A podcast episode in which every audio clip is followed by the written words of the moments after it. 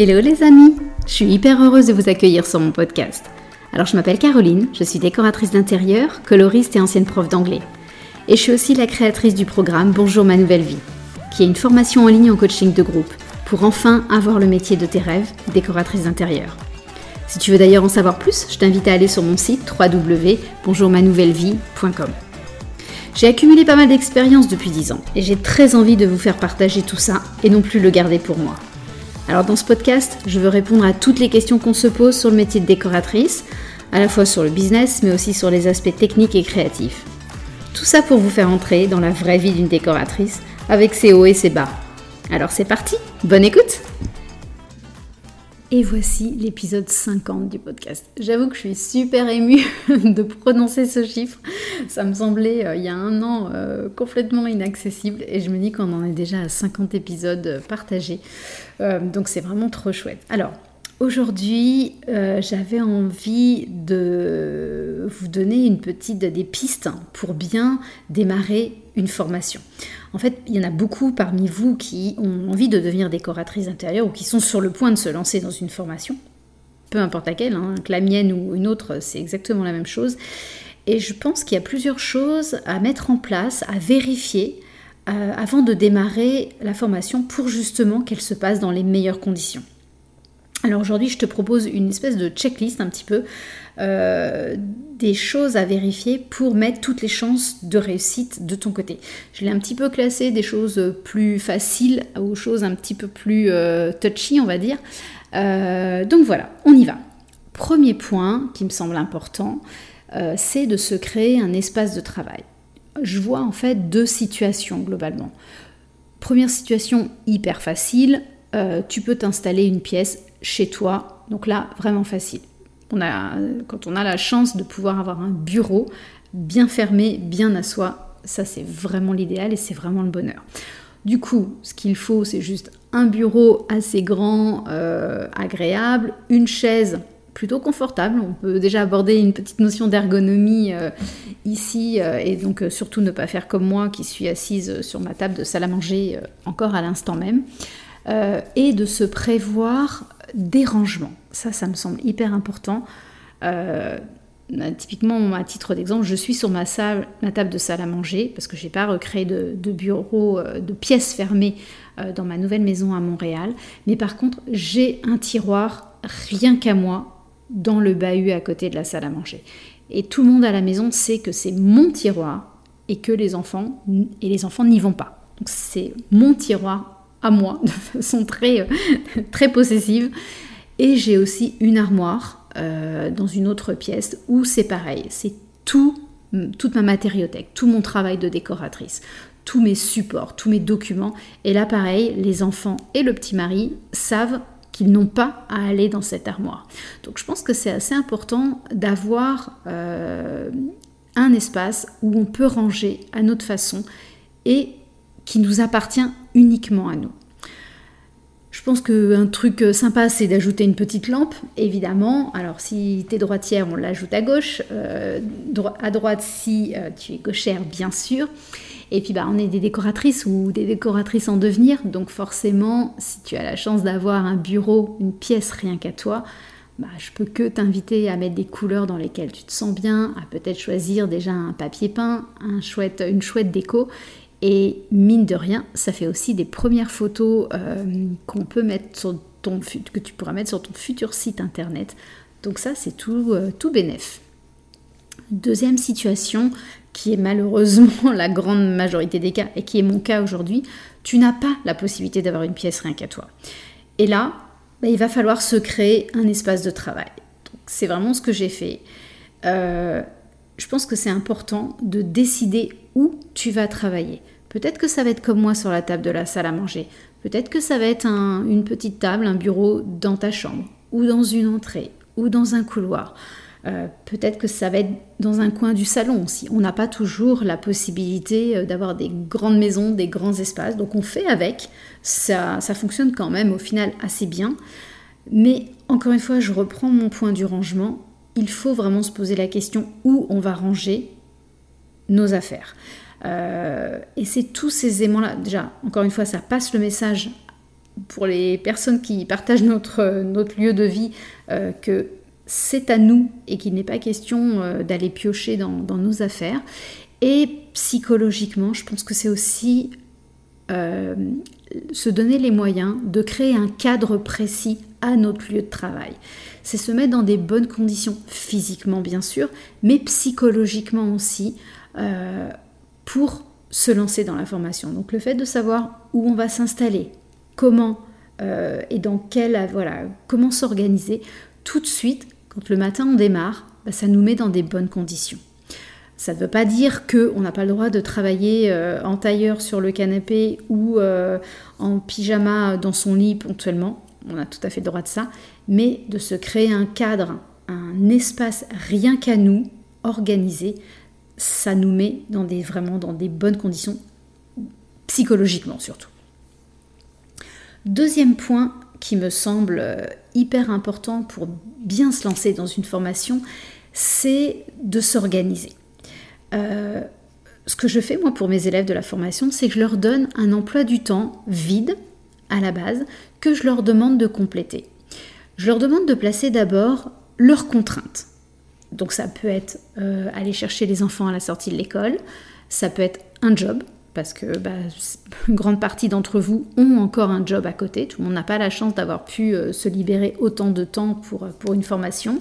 Euh, ça peut être du sport, ça peut être des activités. Moi, je, par exemple, j'avais mis mes cours de céramique de façon bah, bloquée dans mon agenda et je n'y déroge euh, voilà, le sport, encore une fois, ça peut être le lunch avec, euh, avec ses copines euh, le midi. Et donc, c'est pas parce qu'on se lance dans une formation qu'on arrête de vivre et qu'on rentre dans un monastère.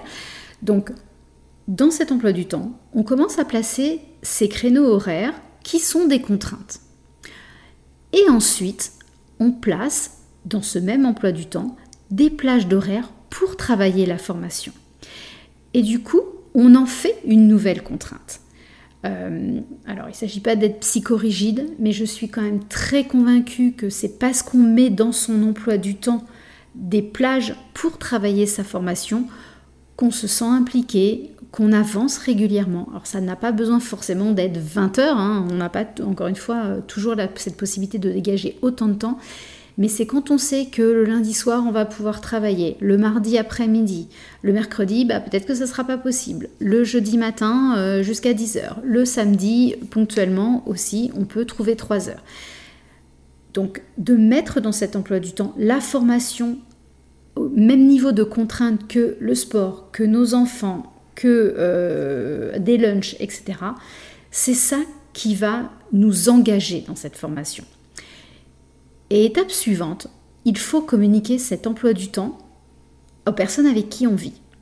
Euh, donc effectivement, les enfants, on peut mettre l'emploi du temps sur le frigo et de dire aux enfants, maman travaille à, cette, euh, à ce moment-là, donc c'est pas un moment pour toi, c'est juste un moment pour moi.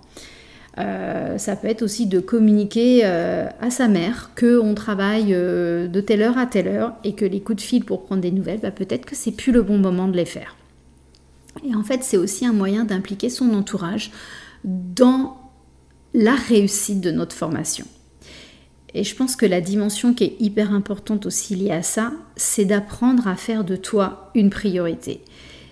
Et je pense que nous les femmes, on n'est pas toujours très très douées là-dedans. On a tendance à penser aux autres avant de penser à nous-mêmes. Et pourtant, je pense que pour une fois, on a le droit de faire de nous une priorité. Quand on se lance dans une formation, c'est qu'on a un rêve, on a envie de vivre de sa passion, on a envie de se donner les moyens de réussir, de se reconvertir, d'être à nouveau épanoui dans son job. Il y a tout ça qui se trame derrière. Donc cet emploi du temps sous des allures banales et des allures anodines quelque part, c'est aussi faire de toi une priorité, l'inscrire et le dire à voix haute, le dire à tout le monde. À ce moment-là, la formation est une priorité et donc je fais de moi une priorité.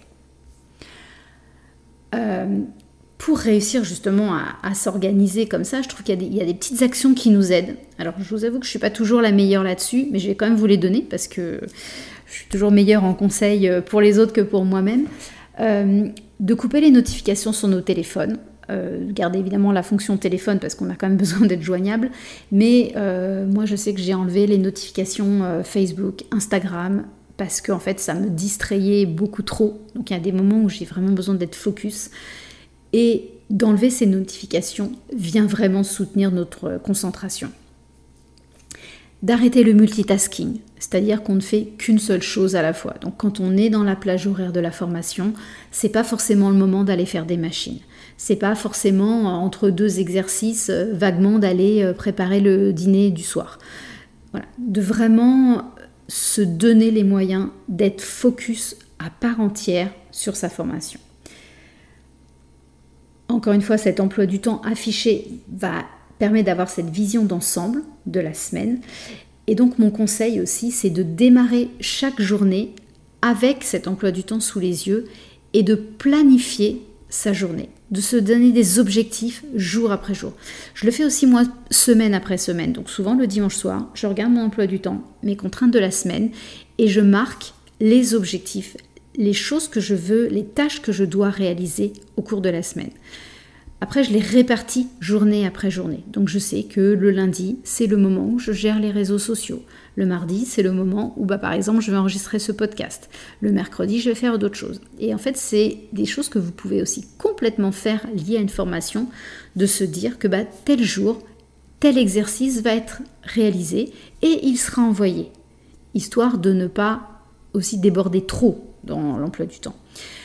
C'est organiser son temps, mais c'est aussi s'imposer une discipline. Euh, je suis quand même très convaincue que notre motivation, elle a des hauts et des bas. Elle joue un peu les montagnes russes euh, de temps en temps. Et au cours d'une formation qui va durer un an, c'est quand même très très dur, voire à mon avis quasiment impossible, d'avoir une motivation constante. Il y a des moments où on a l'impression d'être génial et euh, de tout déchirer, et à l'inverse des moments de juste de ne pas avancer euh, et de se sentir désespéré. Et dans ces moments-là, c'est justement la discipline qui vient compenser tout ça. Donc ça va permettre, cette discipline, ça va permettre de ne pas s'éparpiller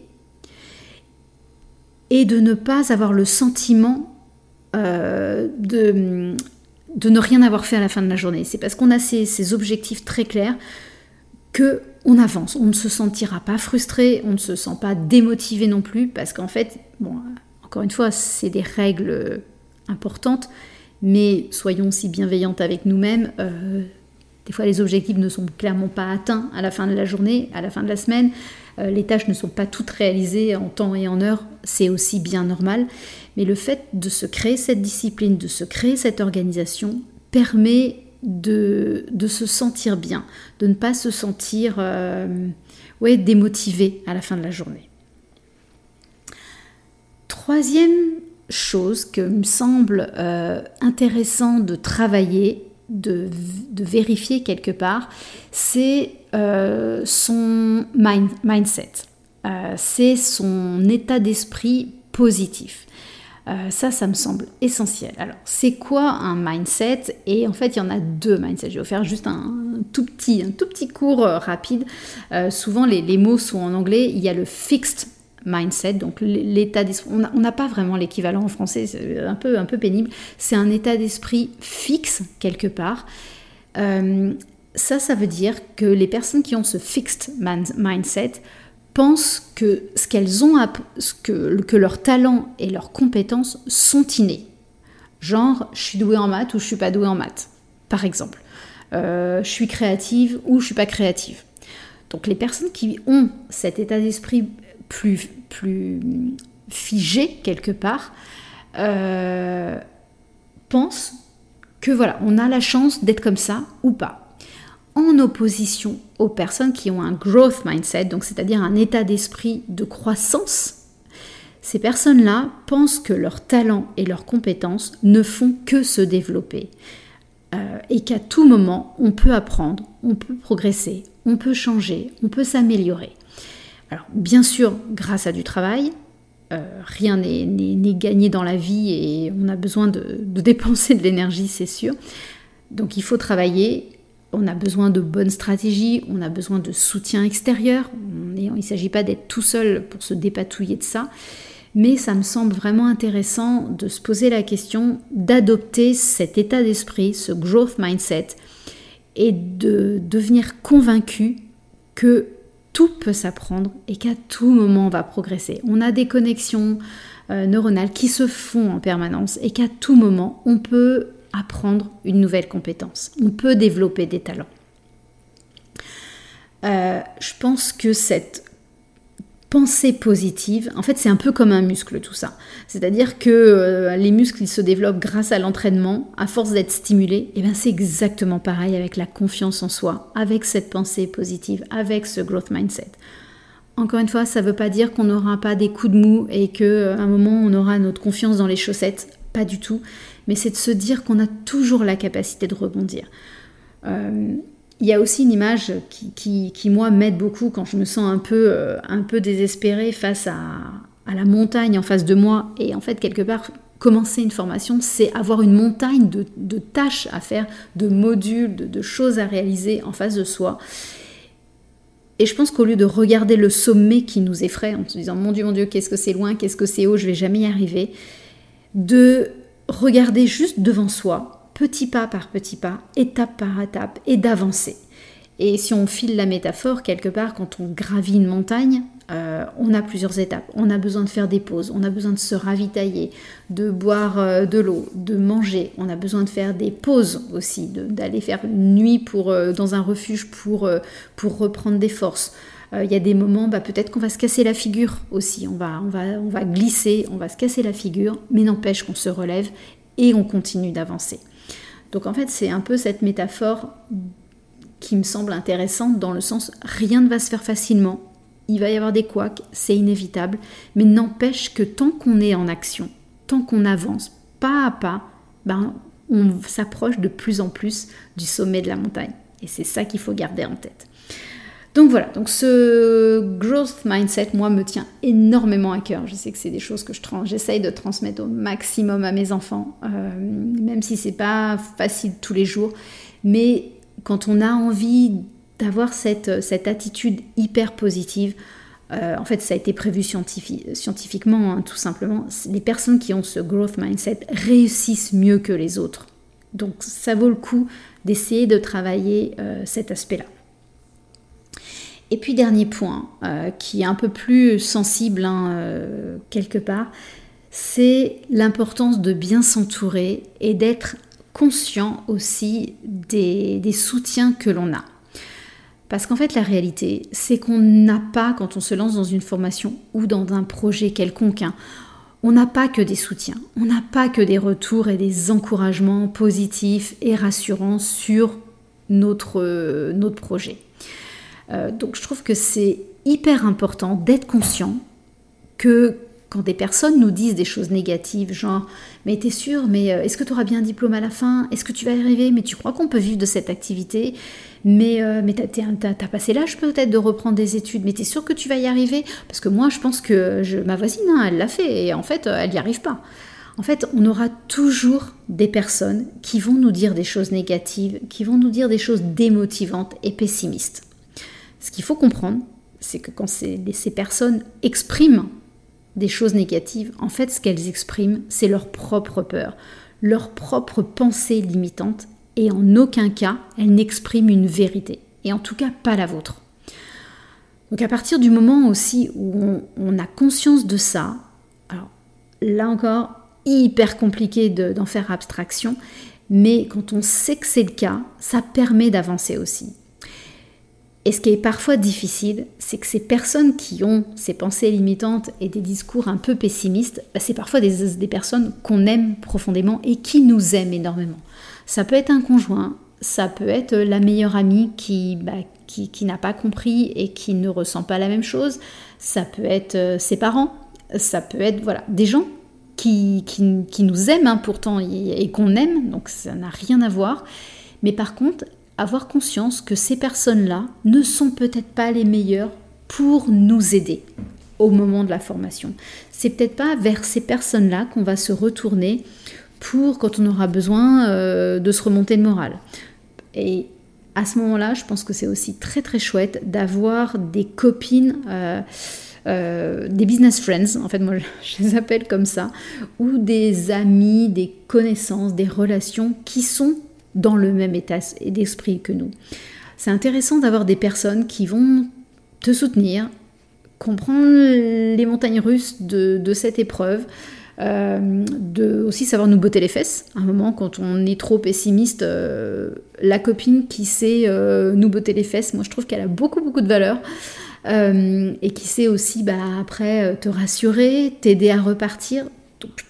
Ce qui est intéressant en début de formation, c'est de se dire qui sont les personnes qui m'amèneront un soutien inconditionnel et sur qui je pourrais aller pleurer sans pour autant qu'elles me disent d'arrêter et que mon truc n'est pas faisable, et qui sont les personnes que j'aime, qui font partie de ma vie et qui ont plein de bons côtés, mais vers qui je me tournerai pas pour parler de la formation quand ça n'ira pas. Voilà, euh, c'est pas évident hein, parce que parfois euh, on est un peu tiraillé entre nos sentiments et euh, les bonnes personnes pour nous soutenir, mais je pense que réussir à mettre le doigt là-dessus, c'est vraiment important pour pouvoir réussir sa formation et croire en son rêve. voilà. Et puis dernier petit point qui aussi me tient à cœur, ça c'est un petit bonus entre guillemets, quand on démarre la formation, qui pour moi est un gage de, succès, c'est de commencer à parler de son projet, de, crier un petit peu sur tous les toits qu'on commence une formation, qu'on a ce projet professionnel. Euh, parce qu'en fait, ça va donner, ça donne un statut, ça donne une position et ça nous engage. À partir du moment où on a dit à tout le monde qu'on allait devenir décoratrice d'intérieur, ben on n'a pas le choix. On est obligé de continuer, on est obligé d'avancer. Euh, parce que parce qu'on a envie d'aller jusqu'au bout de nos rêves. Donc voilà, petit conseil, parle autour de toi, de ton projet. Je sais que c'est pas forcément évident quand on démarre. Si t'es pas prête au moment du démarrage de la formation, c'est pas très grave. Ça peut être dans quelques semaines, dans quelques mois, bien sûr. Mais c'est aussi le fait d'en parler qui attirera à toi les premiers projets. Ces projets qui ont plein de valeurs, les projets de, de copines, les projets d'entourage toutes ces personnes qui vont avoir envie de nous faire confiance alors que pour autant on n'a pas encore fini la formation. Et ça, je te promets, c'est aussi un gage de réussite de ta formation et, c'est quelque chose qui booste la confiance en soi. Donc ça a beaucoup, beaucoup de valeur. Voilà, donc si pour ces quatre points euh, sont mis en place, bah, je pense qu'en fait tu es juste complètement prête à te lancer dans la formation et prête à devenir, à rêver de devenir décoratrice et de vivre de ta passion. Si jamais tu as besoin d'échanger un petit peu plus pour justement dégommer des croyances limitantes, n'hésite pas, je suis là, c'est avec grand plaisir. Et si bien sûr tu cherches une formation qui va te permettre de vivre cette passion euh, bah, et de, te reconvertir tout simplement, bah voilà, tu sais qu'il y a aussi la formation de Bonjour ma nouvelle vie qui est là.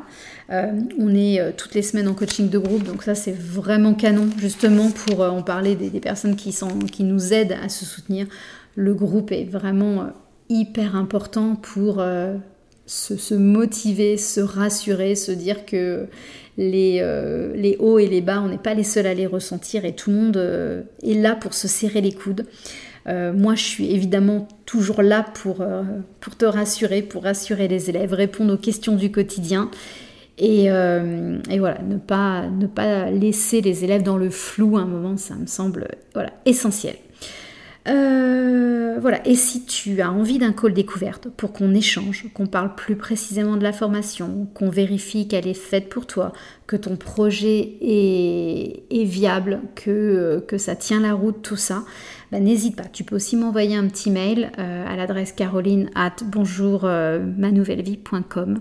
Ça sera euh, avec grand plaisir qu'on pourra s'organiser un petit call ensemble ou même une petite visio, voilà, un petit moment pour échanger là-dessus.